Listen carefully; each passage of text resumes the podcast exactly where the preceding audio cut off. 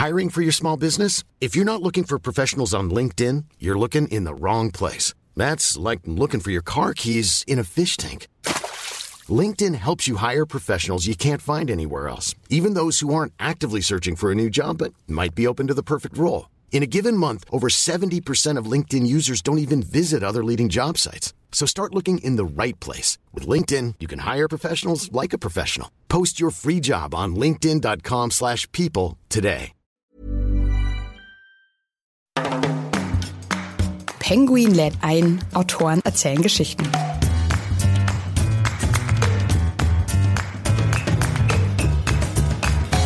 Das, was ich ganz am Anfang gesagt habe, war meine Grundfrage, wie funktionieren die Hormone überhaupt? Haben wir nicht alle viel zu wenig Ahnung dafür, dass sie unseren Alltag bestimmen und dafür, dass sie auch all die Stereotype und Klischees bestimmen, unter denen wir unter Umständen leiden. Und dann habe ich irgendwann eine Runde einfach mal von Frauen zusammengerufen und gesagt, lass uns darüber mal reden. Ich möchte wissen, was ihr unter Hormonen versteht, was ihr darüber wisst, wie ihr euch das erklärt. Und ähm, dann saßen wir zehn Minuten zusammen und dann ging der Punk ab. Hallo und herzlich willkommen bei Penguin lädt ein, Autoren erzählen Geschichten. Mein Name ist Ann-Kathrin Eckhardt. In jeder Folge lernen wir gemeinsam spannende Autorinnen und Autoren kennen und natürlich ihre Bücher. Schön, dass ihr heute dabei seid. Bei mir zu Gast im Studio ist Nathalie Bleuel. Sie ist 52 Jahre alt und schreibt als freie Autorin zum Beispiel für die Zeit, Geo oder die Süddeutsche Zeitung. Für ihre Recherchen zur Organspende wurde sie mehrfach ausgezeichnet. Außerdem ist Nathalie Autorin mehrerer Bücher. Ihr aktuelles heißt das sind die Hormone und erscheint nächste Woche bei C. Bertelsmann. Darin geht sie der Frage nach, was Hormone in unseren Körpern wirklich anstellen und was in unseren Köpfen. Sind es die Hormone, die uns lenken oder lenkt unser Verhalten, unsere Umwelt die Produktion der Hormone? Sie schreibt, dass das geschlechtsspezifische Verhalten nicht in den Genen und Hormonen liegt, sondern von der Umwelt gemacht wird. Diese Tendenz könnte sich zu einem Paradigmenwechsel auch in der Wissenschaft entwickeln. Hallo Nathalie, ich freue mich sehr, dass du da bist. Hallo. Wir kennen uns ja schon. Ich durfte nämlich dir auch mal einen dieser vielen Preise überreichen, was für mich ehrlich gestanden sehr peinlich war. Wieso? doch, erinnerst du nicht mehr? Nein. Weil ich die Laudatio doch für jemand Falschen geschrieben hatte. Das habe ich vollkommen vergessen. Nein, Und dann aus dem Stegreif, Ist eh aus dem Stegreif die für dich halten musste, was ich aber ohnehin den besten Text fand. Deswegen hat's gut gepasst. Bitte. Siehst du? schön, dass wir uns jetzt Ich bin hier auch gar nicht vorbereitet heute. Wieder treffen. Uns auch aus dem Stegreif. Ja, sehr gut. Was oder wer hat dich darauf gebracht, auf diese Idee, dieses Buch zu schreiben? Also im Grunde genommen meine Kinder. Ich glaube, weil ich habe zwei Kinder bekommen und nach den Entbindungen habe ich ein viel stärkeres PMS gehabt, als ich es jemals zuvor erfahren hatte. PMS musst du kurz für die, Prämenstruelles Syndrom. Also ich habe mich so ein, zwei Tage vor der Periode immer wahnsinnig furchtbar gefühlt. Ich war unglaublich gereizt, ich war irre am Anschlag. Ich habe auch so ein zwei Tage gehabt, wo ich dachte, die Welt geht unter und mir war nur noch zum Heulen und ich war anlehnungsbedürftig und irgendwann habe ich dann schon gemerkt, man, ja, das ist irgendwie komisch, was ist es eigentlich? Und im Grunde genommen war dann mein, mein größerer Sohn schon in der Pubertät und er hatte das alles irgendwie mitbekommen, dass sich das immer so zyklisch wiederholt, dass ich scheiße drauf war und hat dann irgendwann zu mir gesagt, hast wohl deine Tage. Und im ersten Moment war ich wie vom Donner gerührt und habe gedacht, boah, ist das krass, das ist ja so frech, wie kann der sagen, hast wohl die Tage? Und habe mich dann irgendwie gefragt, also das war letztendlich die Grundfrage, wie kann es sein, dass die Hormone meine Stimmung beeinflussen?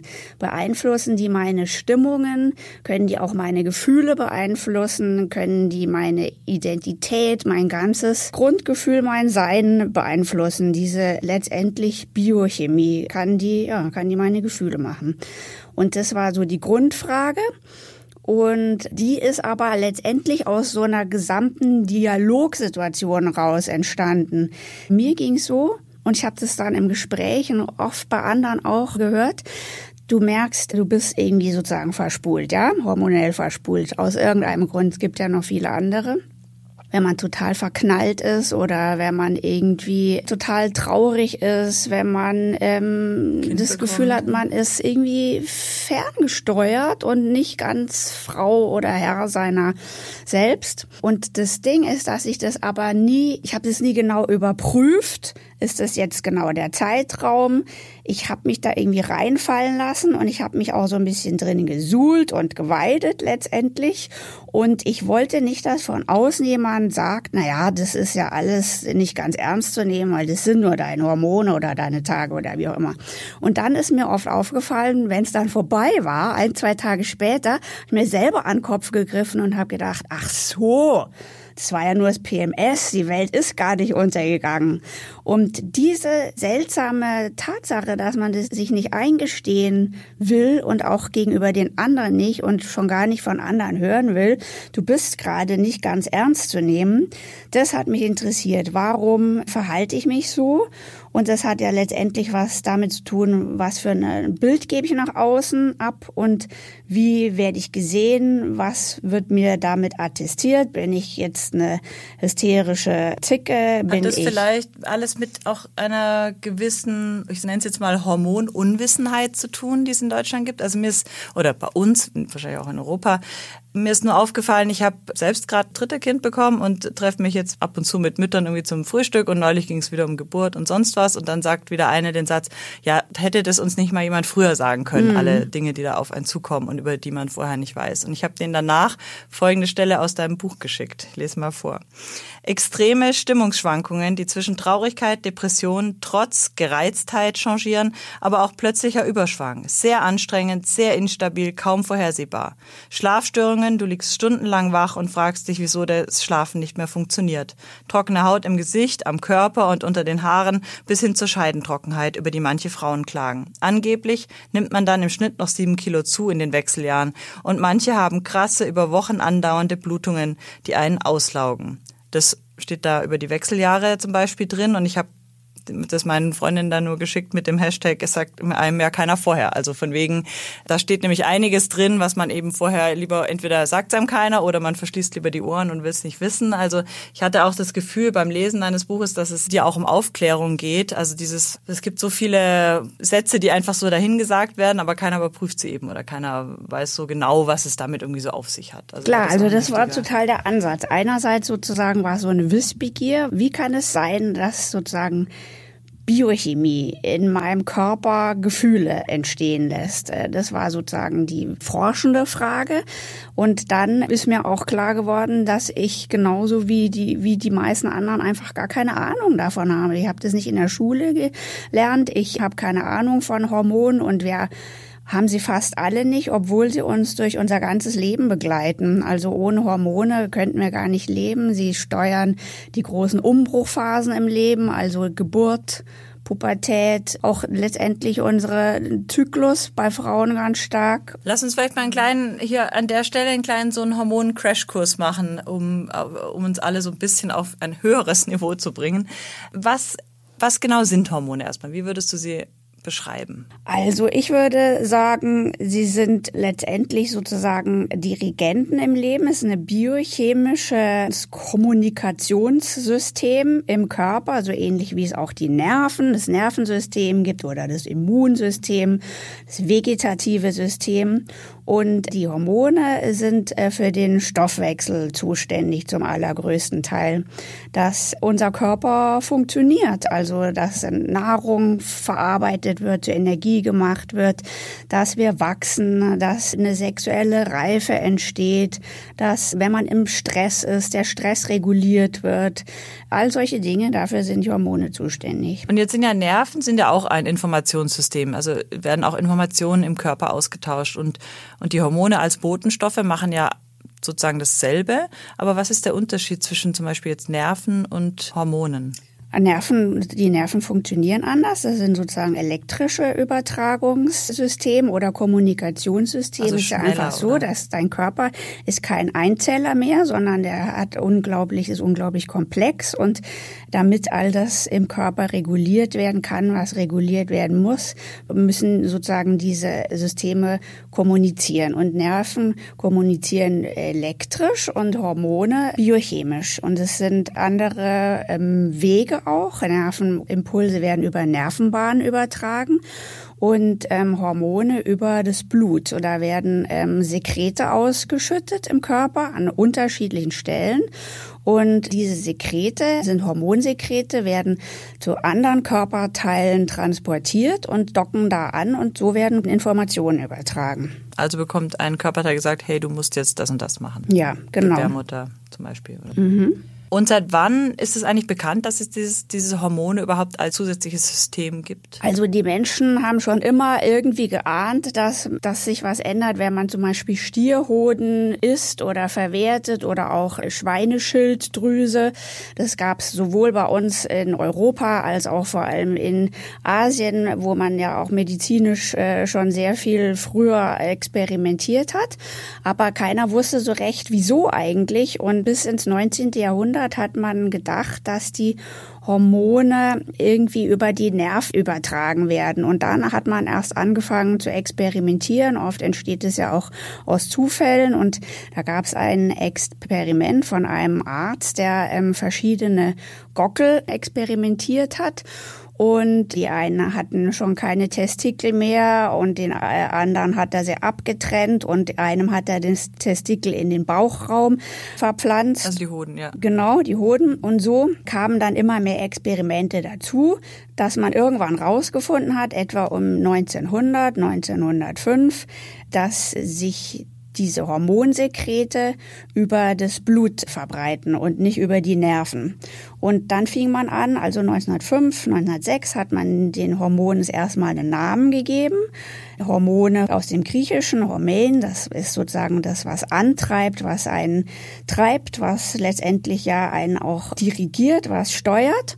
Und dann hat die Hormonforschung über die 20er, 30er Jahre unglaubliche schnelle Fortschritte gemacht und Moden erlebt. Da wurden dann Östrogen und Testosteron untersucht und auch ähm, das Insulin. In den 20er Jahren konnte man das erste Mal Zuckerkranken Insulin verabreichen und sie heilen. Und ähm, so äh, hat sich das entwickelt. Also es ist eine relativ, relativ junge Wissenschaft, die Endokrinologie, die Wissenschaft der Hormone die im letzten Jahrhundert so groß geworden ist. Und wie viele verschiedene Hormone gibt es oder schätzt man?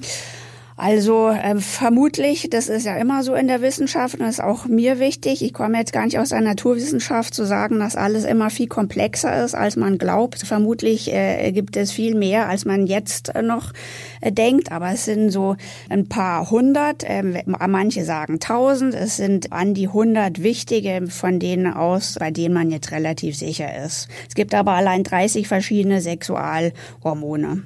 Lass uns mal äh, ein paar der wichtigsten durchgehen.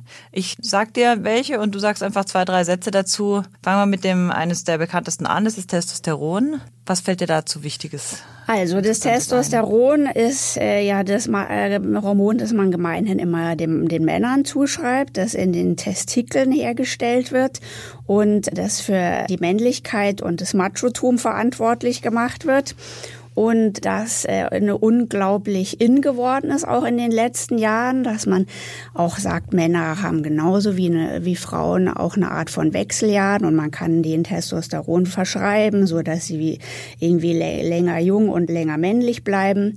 Und das Interessante am Testosteron ist ähm, aber auch, dass auch Frauen Testosteron haben, genauso wie Männer auch Östrogene entwickeln können. Und dass es genau zum Testosteron auch viele interessante Studien gibt. die unglaublich vielseitig sind und zu Ergebnissen führen, die ich dann wieder total spannend finde dass man dann dazu kommen kann, dass es gar nicht so einfach ist, dass man sagen kann, das Testosteron macht die Männer so machohaft und so äh, schwanzgesteuert letztendlich. Mhm. Und ich habe mir noch gemerkt, glaube ich, beim Lesen deines Buches, dass man morgens mehr davon hat genau. als sowohl Männer als, als auch Frauen haben morgens mehr Testosteron im Blut, was dazu führen kann, nimmt man an, dass man morgens auch mehr Lust hat, sowohl als Frau als auch als Mann. Mhm. Und kannst du ungefähr sagen, wie viel Prozent Testosteron haben die Frauen von dem, was die Männer, Männer haben? Männer haben ungefähr das Zehnfache an Testosteron im Körper, von dem, was Frauen im Körper kursieren haben. Okay, das nächste Hormon ist das Östrogen. Also die Östrogene sind entscheidend in der Phase, in der Frauen erwachsen sind und äh, fruchtbar, denn sie regeln zusammen mit dem Progesteron den Zyklus der Frau. In der ersten Zyklushälfte ist das Östrogen dafür zuständig, das Ei im Eileiter heranreifen zu lassen, so dass es sich irgendwie dann bis zum Eisprung herausgebildet hat. Und das Progesteron in der zweiten Hälfte des Zyklus wäre dann dafür zuständig, nennt man auch Gelbkörperhormon, dass sich eine befruchtete Eizelle dann auch einnistet und zu einem Embryo entwickelt. Und eine Frau hat in ihrem Leben, wenn man so ungefähr rechnet, von der Pubertät bis in die Wechseljahre, äh, vier bis 500 Eisprünge. Und für die sind im Wesentlichen das Östrogen zuständig im Zusammenspiel mit anderen Hormonen. Und wenn es nachlässt, wie zum Beispiel in den Wechseljahren, dann äh, verschwindet das Östrogen langsam aus dem Körper dann hört nicht nur sozusagen der Zyklus auf und die Blutung, sondern es gibt auch noch andere Nebenwirkungen letztendlich, die dann zum Beispiel dazu geführt haben, dass allerhand verschiedene Forschungen und Thesen zum Östrogen begonnen wurden. Also, dass zum Beispiel die Haut äh, trockener wird, weil das Östrogen die Haut praller und wasserhaltiger macht, dass, ähm, für, dass man Falten bekommt, dass man trockene Haare bekommt. Diese Scheidentrockenheit ist ein Teil davon, unter der sehr viele Frauen in den Wechseljahren leiden. Darüber redet auch keine so gern. Es ist wie viele andere ähm, Dinge, die mit den Hormonen zu tun haben, auch ein Tabu und dass äh, die Schleimhäute einfach nicht mehr so gut funktionieren. Und man glaubt aber auch, dass das Östrogen ähm, mit also es gibt die Thesen, die sind aber umstritten, dass Alzheimer, was bei Frauen stärker ausgeprägt ist als bei Männern, dass es daran liegen könnte, dass sie zu wenig Östrogen haben nach den Wechseljahren, dass Osteoporose, also Knochenweichheit dadurch entsteht, dass kein Östrogen da ist und so. Und Östrogen ist tatsächlich total spannend, weil man auch festgestellt hat, also das weiß vielleicht auch, wissen vielleicht auch manche oder man hat es schon beobachtet, das ging mir so ähnlich wie dir, dass mir irgendwann eine Freundin sagte, ja, ich bin gerade gerade irgendwie in der zweiten Zyklushälfte und da kann ich nicht so klar denken. Da habe ich gedacht, oh Mann, oh Mann, irgendwie die nimmt aber ganz genau in ihrer Körperbeobachtung. Aber das sagt man oft, dass das Östrogen ein bisschen luzider und klarer macht, dass es das räumliche Denken auch und die Konzentrationsfähigkeit erhöht. Und daher weiß man, da gibt es Forschung und Studien dazu, dass das Östrogen auch im Gehirn bestimmte Mechanismen anstößt, die ähm, tatsächlich eventuell dazu führen, dass man eben sozusagen auch klarer denken kann. Mhm. Jetzt haben wir über das Biologische gerade viel gesprochen, aber die Hormone haben ja auch sehr viel mit dem Sozialen und mit dem Erwünschtheit und mit den mit Gefühlen zu tun. In jedem Kapitel deines Buches unterhalten sich Frauen zwischen 80 und 20 ungefähr sind die, oder? Ja. Also über ein bestimmtes Thema. Also er fängt an mit der Pubertät und, und geht über die Geburt und die Wechseljahre und das Alter. Am Schluss kommen auch noch Männer zu Wort. Welche Szenen oder Aussagen aus diesen Gesprächen haben dich eigentlich am meisten überrascht? Also generell muss ich sagen, dass ich erstmal generell total überrascht war. Also das ist nicht so entstanden, dass ich gesagt habe, ich mache jetzt ähm, über diese verschiedenen Phasen im Leben jeweils eine Gesprächsrunde, sondern das, was ich ganz am Anfang gesagt habe, war meine Grundfrage, wie funktionieren die Hormone überhaupt? Haben wir nicht alle viel zu wenig Ahnung dafür, dass sie unseren Alltag bestimmen und dafür, dass sie auch all die Stereotype und Klischees bestimmen, unter denen wir unter Umständen leiden. Und dann habe ich irgendwann eine Runde einfach mal von Frauen zusammengerufen und gesagt, lass uns darüber mal reden. Ich möchte möchte wissen, was ihr unter Hormonen versteht, was ihr darüber wisst, wie ihr euch das erklärt. Und dann saßen wir zehn Minuten zusammen und dann ging der Punk ab bei diesem ersten Gespräch und das war bei, der, bei allen anderen dann auch so. Und das war, was mich eigentlich generell total umgehauen hat, dass man, und den Test kann man wirklich machen, also man kann sich mit irgendeiner Runde, vor allem sind es meistens Frauen, an den Tisch setzen und das Stichwort Hormone auf den Tisch legen und sofort geht's aufs Ganze. Also es geht immer um die Frage, wie bestimmen die Hormone meine Identität, nicht nur meine sexuelle Identität, meine Orientierung, meine Gefühle, meine Stimmungen, meine Körperlichkeit, meine Zyklen, letztendlich darüber hinaus, ähm, was machen die, machen die mich zur Frau, machen die mich zum Mann, äh, ist es quasi, chemisch, biochemisch vorgegeben oder hat es noch andere Einflüsse? Und wie viel haben die damit zu tun, was ich, wie ich mich in Partnerschaften verhalte, welche Rollen wir, Rollenverteilung, welche Aufgabenverteilung wir machen. Also es hat mich bei jedem dieser Gespräche war es immer wieder so, dass ich das Gefühl hatte, boah, jetzt gehen hier die ganz großen Themen auf. Und es war immer durch, ähm, das, durch die Frage nach den Hormonen initiiert. Und jetzt punktuell, genau, mhm. gab es so Szenen oder Total. So, wow. Also es Spannendste fand ich, wir haben dann irgendwie, ich habe ja dann mit, den, mit der Pubertät auch das Buch angefangen, dass du in der Pubertät, dass die jungen Frauen unglaublich reflektiert waren. Also das sind jetzt junge Frauen gewesen, die Anfang 20 waren, die ich bewusst ausgewählt habe, weil ich dachte, es ist einfacher, äh, über die Verstimmung zu reden, wenn sie vorbei ist. Das kenne ich ja von mir selber, wenn man ein bisschen Distanz dazu hat. Und dass die erzählt haben, unglaublich reflektiert und kritisch, wie, wie das war mit den ganz großen Gefühlen und wie sie sich gefragt haben, wer bin ich und warum bin ich Frau und warum ist jemand Mann.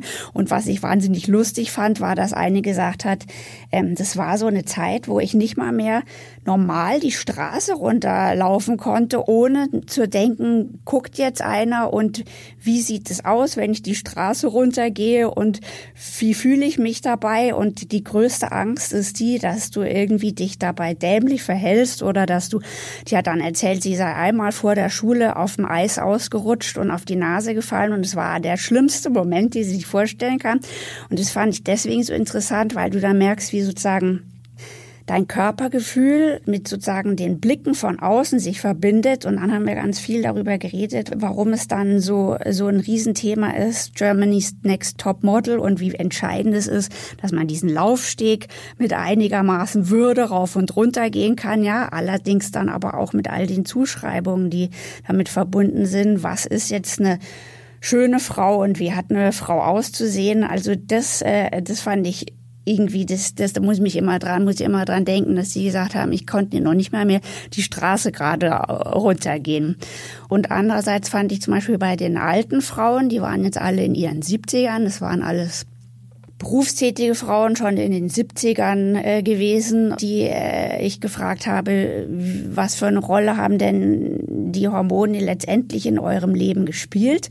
Und es war eines der letzten Gespräche, nachdem ich schon mit allen anderen permanent über diese Fragen diskutiert habe. Wie beeinflussen die mich in meinem Alltag und in meiner in meiner Selbstwahrnehmung. Und wo mir aufgefallen war, dass ohne dass ich es beeinflusst hatte oder so zusammengestellt hatte, es immer zwei extreme Typen gab. Es gibt immer mhm ein Typ, der locker mit all diesen Dingen umgeht und sagt, ach, wenn's wenn's mich stört, dann nehme ich halt die Pille oder dann nehme ich ein Schilddrüsenhormon oder dann nehme ich Hormonpräparate und die anderen, die sehr viel aufmerksamer ihren eigenen Körper In beobachten. Genau. Ja, auch, ja. Sind immer so, so, so Typen. Ich glaube, ähm, Gynäkologen, Ärzte haben das auch, bestätigen das auch. Es ist einfach ein bisschen unterschiedliche Art und Weise, damit umzugehen. Und ich finde beide total legitim. Also ich möchte auch nicht sagen, das eine ist besser als das andere. Ich finde, wir müssen einfach alle viel mehr darüber wissen. Aber es war also ein monatelanges äh, Kreisen um dieses Hormonthema und dann habe ich die alten Frauen gefragt und dann haben sie gesagt, ach ja, so rückblickend so wichtig war es jetzt auch nicht. Also so, es gibt andere Dinge, die entscheidender waren in meinem Leben. Welche Dramen, welche Katastrophen, welches Unglück hat man erlebt und überstanden und wie hat man sein Leben gemeistert und am Ende war es doch nicht so entscheidend. Aber da fand ich dann auch interessant, dass man gemerkt hat, dass es auch sehr entscheidend ist, aus welcher Generation man kommt. Also der Umgang mit dem eigenen Körper ist äh, von Frauen, die in den 70ern oder 60ern Mütter wurden und berufstätig waren und keine Ahnung in den 39er Jahrgängen, sage ich jetzt mal, geboren wurden, ein völlig anderer als der Umgang von heute jungen Frauen mit ihrem Körper, die sehr viel bewusster hinterfragen ist, was natürlich, ähm, was nehme ich alles von außen zu mir, welche Hormone, welche Präparate, welche Weil von Gifte. den alten, von den älteren Frauen, da waren doch auch jetzt, das hat dich auch überrascht, oder? Die, die auch Hormonpräparate genommen ja. haben oder auch noch weiterhin nehmen. Noch immer, also nach das war ein Zufall, sagen, ja. kann man so oder so sagen. Ich, ich würde, glaube ich, mittlerweile auch sagen, es sind einfach Hormonpräparate, weil es ist ja also so, du ersetzt zwar etwas, was nicht mehr da ist, aber es sind halt Hormone, die man von außen zuführt.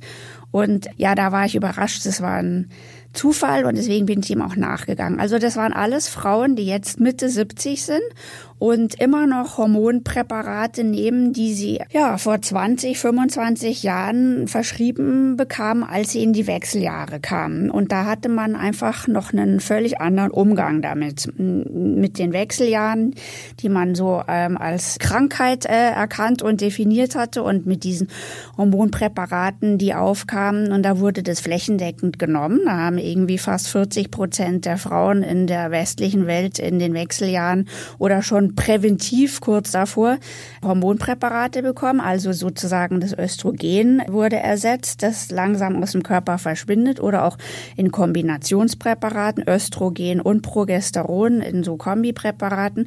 Und mittlerweile gibt es auch verschiedene Zahlen, aber sind es vielleicht noch sechs bis zehn Prozent, die in den Wechseljahren diese Hormonpräparate nehmen. Und das liegt daran, dass es da eine Studie gab, Anfang der 2000er Jahre, die einen unglaublichen Schock hervorgerufen hat, weil man da, ähm, die, diese Studie wurde irgendwie an Frauen gemacht, die in den Wechseljahren Hormonpräparate bekommen haben und die musste sogar abgebrochen werden, weil ähm, die Rate an Brustkrebs und Schlaganfällen und Infarkten sich eklatant erhöht hatte.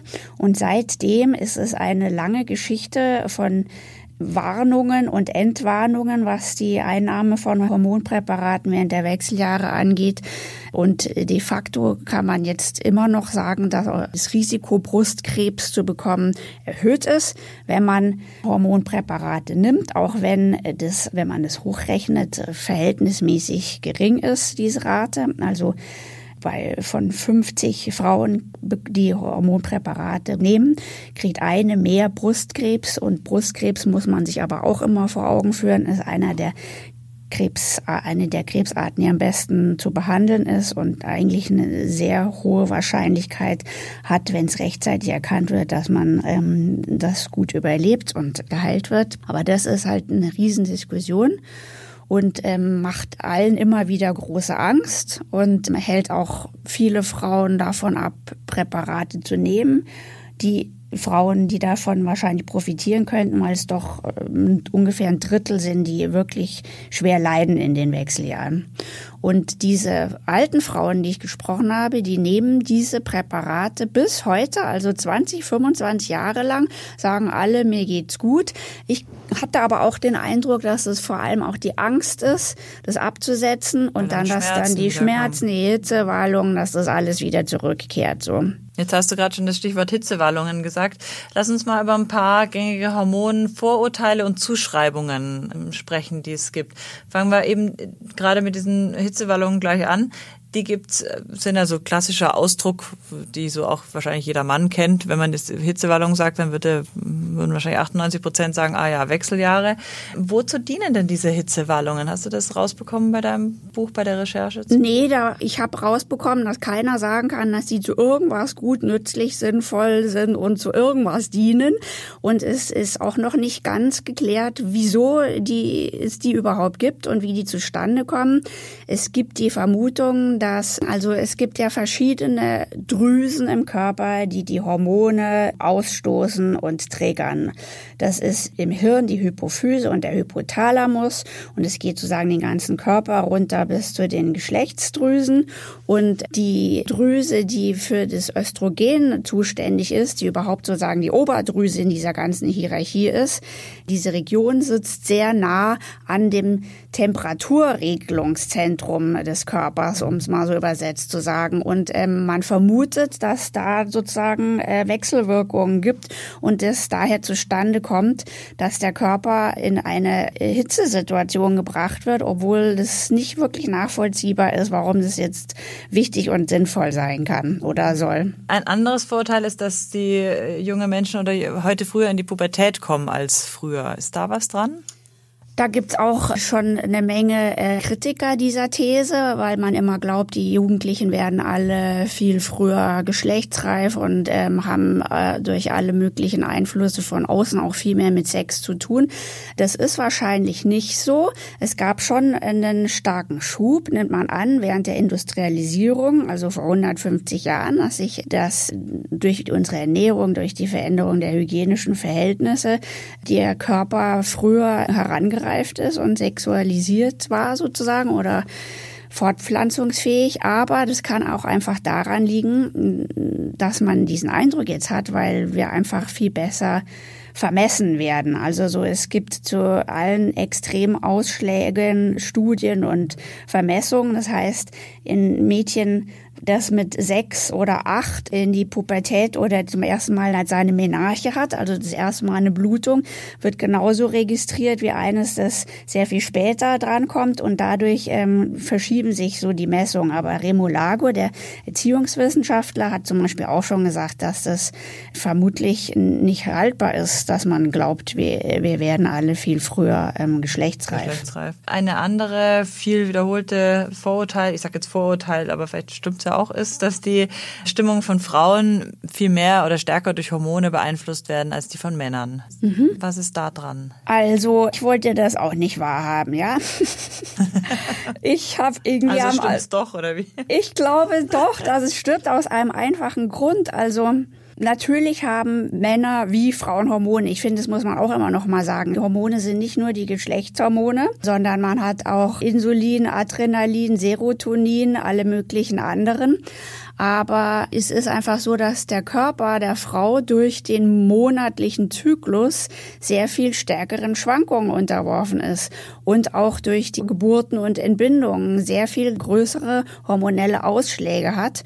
Und das kannst du sozusagen sowohl faktisch als auch in den Gesprächen, die ich geführt habe, herausfinden, dass Frauen mit Hormonen sofort viel mehr anfangen können und mit verschiedenen Stimmungen, mhm. denen sie da unterworfen sind, als Männer die vielleicht aber auch nicht so viel darüber nachdenken und so viel drüber reden, weil wenn man mit denen länger spricht, dann können die auch mal sagen oder man kann zumindest mal drüber nachdenken sich zu überlegen, was macht denn das Testosteron mit mir oder was macht Adrenalin mit mir, Cortisol, also wie bin ich, wenn ich im Stress bin? Und warum bin ich dann so gereizt? Und warum bin ich so schnell am Anschlag, warum schlafe ich nachts schlecht? Und auch als Mann, warum fällt es mir schwer, älter zu werden? Hat es was mit meinen körperlichen Veränderungen zu tun oder mit dem, was mir da von außen zugeschrieben wird? Eine Skurrilität ist ja auch, dass der Mensch einer der ganz wenigen Säugetiere ist, die überhaupt in die Wechseljahre kommen. Also es gibt noch, glaube ich, vier andere Wahlarten mhm. noch.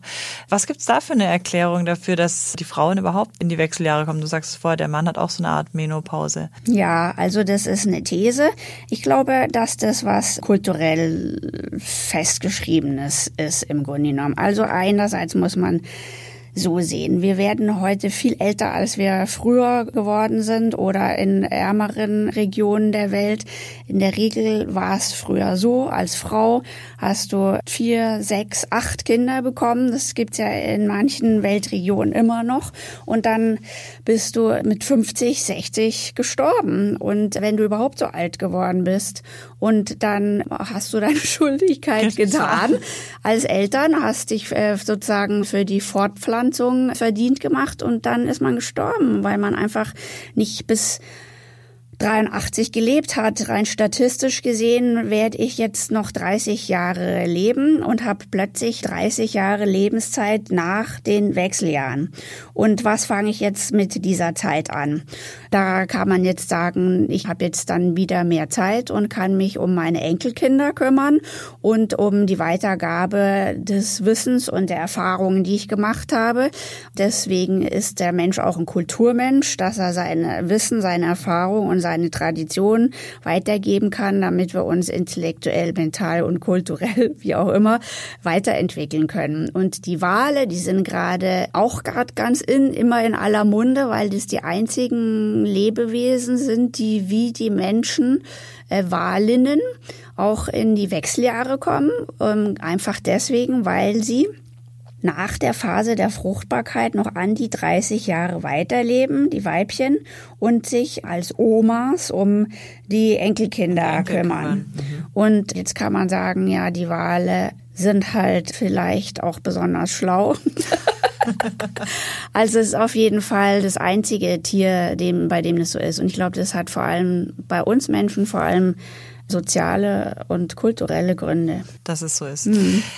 Was ich noch sehr spannend, also in deinem Buch fand, das ist die, dieser Satz, den ich eingangs schon gesagt habe. Und zwar dieses, was bedingt eigentlich was? Was ist hm. Huhn und Henne und Ei? Und ich wiederhole den Satz nochmal. Und zwar, dass geschlechtsspezifisches Verhalten nicht in den Genen und Hormonen liegt, sondern von der Umwelt gemacht wird. Diese Tendenz könnte sich zu einem Paradigmenwechsel auch in der Wissenschaft entwickeln. Mhm. Und das ist ja wirklich total spannend. Also zum Beispiel jetzt bei Männern agieren die aggressiv oder wie auch immer, weil sie mehr Testosteron haben mhm. oder macht ein aggressives Verhalten führt zu mehr Testosteronausschüttung? Also wie äh, steht die Wissenschaft? Das finde ich einfach auch einen total spannenden Punkt. Man geht davon aus, und so bin ich auch daran gegangen, dass man sagt, die Hormone äh, steuern mich. Alles, äh, was ich äh, bin und empfinde, ist sozusagen durch diese biochemischen Botenstoffe gemacht. Und wenn man ein bisschen genauer hinschaut, dann gibt es eben neuere Studien, die ein bisschen andere Fragestellungen haben und ähm, ein bisschen anderes Design als das, was man bislang hatte, weil man feststellen muss, dass viele Studien einfach sozusagen eine tendenziöse Fragestellung haben. Man sagt an dem amerikanischen Bias sind sie. Das heißt, ich gehe ohnehin davon aus, dass Testosteron Männer aggressiver macht oder dass Frauen schlechter einparken können und schlechter in Mathe sind. Und wenn ich davon schon ausgehe und so auf die Probandinnen und Probanden zugehe und die in diese Situation bringe, dann gibt es so eine Art, jetzt sage ich mal salopp self-fulfilling prophecy, dann wiederholt sich das, was von mir erwartet wird. Und es gibt zum Beispiel eine ganze Reihe von Studien, die nennt man Väterstudien. Die fand ich total oder sind total spannend. Das sind Studien, die gemacht werden von Forscherinnen, die ähm, aus dem Bereich der Neurologie kommen, Endokrinologie, Soziologie, Psychologie, die auch Leute befragen aus ihrem Alltag, also diesen Gesamtspektrum des Menschen hinterfragen. Und bei diesen Väterstudien hat man zum Beispiel eine gemacht, dass man gesagt hat, wir haben jetzt drei verschiedene Gruppen von Männern. Und wir sagen diesen Männern, dass sie einen bestimmten Typus von Vater darstellen sollen. Denen geben wir eine Babypuppe, die ist programmiert und schreit und die kann man entweder beruhigen oder man kriegt sie nicht beruhigt. Und äh, dann hat man der ersten Gruppe gesagt, ihr stellt Väter dar, traditioneller Typus. Das heißt, die sind gewöhnt, dass die Frau das Baby beruhigt, wissen sich nicht zu helfen und sollen es auch erst gar nicht versuchen. Dann hatte man eine andere Gruppe, denen man gesagt hat, ihr seid auch der traditionelle Typus oder ihr stellt den da, aber ihr kriegt das Baby beruhigt. Und die dritte Gruppe sollte einen modernen Vater geben, der gewöhnt ist, mit einem Baby allein um zu sein zu und es ja. zu beruhigen. Und der Witz ist, dass man dann das Testosteronlevel gemessen hat und das am geringsten war bei den modernen Vätern, die die Kinder beruhigen konnten. Und der Wahnsinn, finde ich aber an dieser Studie ist, dass die Männer diesen Typus Vater darstellen sollten. Also das heißt, das, was von mir erwartet wird, also die Rolle, die ich spielen soll, hat offenbar einen Einfluss auf meinen Hormonstatus. und nicht umgekehrt. Ich habe jetzt ein hohes Testosteronlevel und deswegen kann ich nicht mit einem Baby umgehen, sondern genau umgekehrt. Es wird sozusagen das Hormon im Grunde genommen zu einem Vermittler von dem, was von außen an mich rangetragen wird. Und in dieser Richtung gibt es einige Studien aus der Endokrinologie also der Hormonforschung. Und es gibt aber noch sehr viel mehr Studien, auch aus der Neurologie, in der Hirnforschung, wo es ja auch oft heißt, Frauen haben kleineres Gehirn und sind aus den und den Gründen dümmer oder haben nicht das räumliche Vorstellungsvermögen und all diese Sachen, die man jetzt sukzessive hinterfragt. Und das kommt einerseits so ein bisschen aus der Genderforschung, also das sind, dass man auch diesen interdisziplinären Ansatz hat. Und andererseits ist es aber auch eine Entwicklung, die man auch in der Hirnforschung hat. Ich glaube, das liegt daran, die Menschheit war wahnsinnig stolz darauf, dass sie das Genom entziffern konnte und dass sie glaubte, durch moderne Bildgebungsverfahren das Gehirn kapieren zu können, vermessen und entschlüsseln zu können und dass man deswegen so unglaublich fixiert war, eine Zeit lang darauf zu denken, dass wir durch das Gehirn oder unsere Gene gesteuert sind. Als wären wir Computer, ja, als wären wir Maschinen, so eine Schaltzentrale im Kopf haben und da wird alles bestimmt, wie ich bin und wie ich mich verhalte. Und auch in der Hirnforschung hat man dann schon vor einigen Jahren äh, gesagt, es stimmt nicht. Auch das Gehirn verändert sich im Laufe des Lebens durch die Erfahrungen, die ein Mensch macht und sehr viel mehr, als man annahm. Also da werden bestimmte, sage ich mal, auch salopp gesagt, Synapsen äh, verknotet oder äh, gehemmt mhm. durch meine Erfahrungen, durch dieses Training, durch die Erlebnisse, die ich habe. Und das widersprach dem, was man eine Zeit lang glaubte. Man kommt quasi mit seinem Gensatz und seinem Gehirn und seinen Hormonen auf die Welt und so bleibt man dann ein Leben lang. Und diese Neuroplastizität nennt man das in der Hirnforschung. Die gibt's in vielen anderen äh, Körpersystemen auch, also sowohl in der Hormonforschung als auch bei der Immunforschung. Deswegen haben die Amerikaner, die teilweise da ein bisschen weiter sind, auch schon neue Begriffe. Also man sagt dann zum Beispiel Psychoneuroendokrinologie oder Psychoimmuno. Logie, das heißt, man verkoppelt den Mensch aus seinen Systemen viel stärker, ganzheitlicher letztendlich, aber auf einer wissenschaftlichen oder auf einer westlichen wissenschaftlichen Ebene.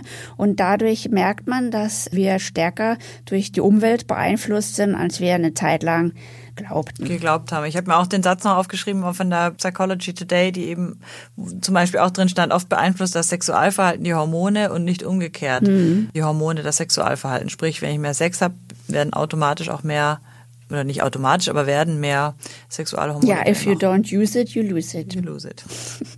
Was ein schöner Schlusssatz. wäre. Und jetzt darfst du dich ja aber, nachdem die Recherche abgeschlossen ist, wieder auch seichteren Themen widmen. Was liegt jetzt derzeit auf deinem Nachttisch? Das sind gar nicht so seichte Sachen. Ich habe festgestellt, dass ich irgendwie vor, ich weiß nicht, 10, 15 Jahren habe ich aufgehört, Belletristik zu lesen, was ich total schade finde eigentlich aber vielleicht liegt es auch daran, dass ich das studiert habe und es mir irgendwann genug war. Ich lese eigentlich wirklich fast nur Sachbücher. Ich lese gerade das äh, Buch über das Mikrobiom. Ist auch wahnsinnig spannend, was sozusagen unser Mikrobiom im Körper, also all die Bakterien und Mikroben, wie die sogar unsere Psyche und unsere Stimmung mit beeinflussen können.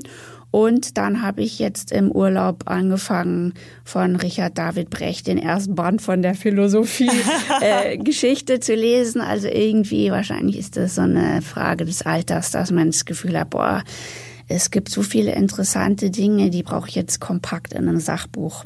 Nathalie Bleu, vielen Dank für das Gespräch. Danke, ich danke euch. Euch vielen Dank fürs Zuhören bei Penguin lädt ein, Autoren erzählen Geschichten. Wir haben heute von Nathalie Bleuel erfahren, worin sich das Hormonsystem von unserem Nervensystem unterscheidet, warum Wale eine der wenigen Säugetiere neben den Menschen sind, die auch in die Wechseljahre kommen und dass es eben nicht nur die Hormone sind, die uns bestimmen oder unseren Körper, sondern auch wir, unser Verhalten, die Umwelt, die unsere Hormone bestimmen. Ich freue mich schon jetzt auf die nächste Folge.